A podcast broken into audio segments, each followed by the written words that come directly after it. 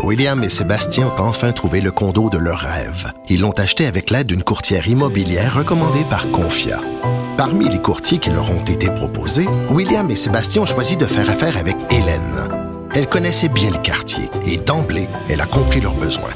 Ça a tout de suite cliqué. Mais quand même pas autant qu'entre William et Sébastien. Confia, on se dédie à l'espace le plus important de votre vie. Confia fait partie d'Espace Proprio, une initiative de Desjardins. Radio. Pour elle, une question sans réponse n'est pas une réponse. Geneviève Peterson. Cube Radio.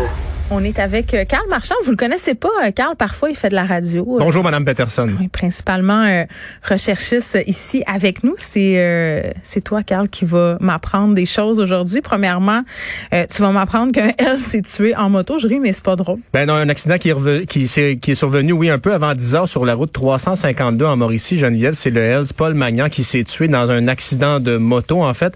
Euh, c'est un des membres fondateurs du chapitre des Hells Angels de Trois-Rivières, Paul est Magnan. important, là. qui était important dans l'organisation. Et bon, il aurait été coupé par une camionnette qui tentait d'entrer dans une entrée privée. Oui, donc il n'a pu éviter le véhicule. On a tenté de le réanimer sur place, mais son décès a été constaté à l'hôpital. Au préalable, Magnan avait été euh, membre des Jokers de Saint-Jean-sur-Richelieu, qui est un, club école des Hells. C'était décrit comme un gars avec une grande influence au sein des Hells Angels et très respecté dans le milieu. Il était devenu membre en règle, membre en règle oui, de la bande de, de motards criminels le 6 octobre 2001. Bon, on continue euh, dans les mauvaises euh, nouvelles. Procès d'Accurso suspendu. C'est très long, Geneviève, toute cette histoire. C'est un procès pour fraude de l'ancien magnat de la construction, Tony Accurso. Euh, des documents qui avaient été euh, saisis par la poursuite il y a 12 ans, eh bien là, la défense ne les a pas encore obtenus en preuve. Et donc, la défense, elle, réclamait un arrêt pur et simple des procédures, Ben, mais... 12 ans, euh. Ben voilà, c'est c'est très long. Accurso qui est euh, accusé avec euh, des euh, fonctionnaires, aussi des anciens fonctionnaires de l'Agence de revenus du Canada. Et donc, euh, ben voilà, la défense qui demandait un arrêt pur et simple des procédures. Bon, le, le juge qui la juge qui a tranché, c'est pas parce que ça a été si long que ça que ça nécessite un arrêt des procédures, mais tout de même, on a suspendu le procès le temps que la poursuite remette les documents à la défense.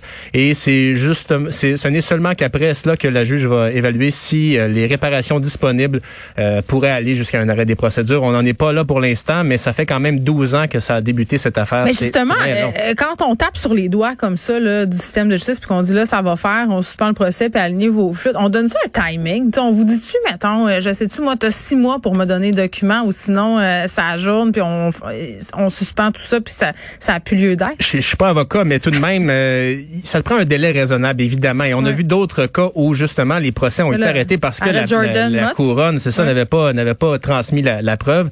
On n'en est pas encore là, mais ben écoutez, ça a été très long et on sait qu'un procès de cette envergure-là, c'est compliqué. Il y a souvent des jurys comptables, des bon, évidemment toutes sortes non, de ça coûte des professions bidous, là. et c'est c'est ça. C'est euh, pas économique comme aller s'acheter une pinte de lait. Non, pas vraiment. Euh, on va se transporter du côté euh, des États-Unis. Là, on parle de l'affaire euh, George Floyd. Évidemment, un procès très très suivi, celui de Derek Chauvin, le policier qui est accusé euh, d'avoir euh, en fait commis des voies faits graves qui ont mené à la mort de George Floyd. Il ne va pas témoigner à son procès. Il n'a pas témoigné. Il a, euh, en bon français, euh, il a plaidé le cinquième amendement qui, le, qui peut lui permettre de ne pas s'incriminer lui-même. Je pensais que c'était juste dans les films. Non, et ça existe pour vrai. Et donc, Oui. euh, Derek Chauvin a invoqué le cinquième amendement à son procès. Il est accusé d'avoir tué George Floyd le 25 mai 2020. On s'en rappelle en maintenant le genou sur le cou de Monsieur Floyd.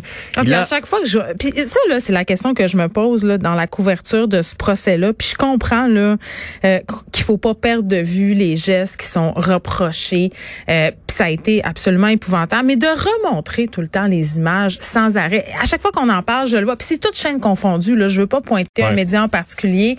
C'est partout. On voit les images du policier Ouais. euh, la jambe euh, ben le genou sur le cou de George Floyd la réaction autour. Et je me demande ah, ah, jusqu'où, à un moment donné, ça arrête d'être de la nouvelle?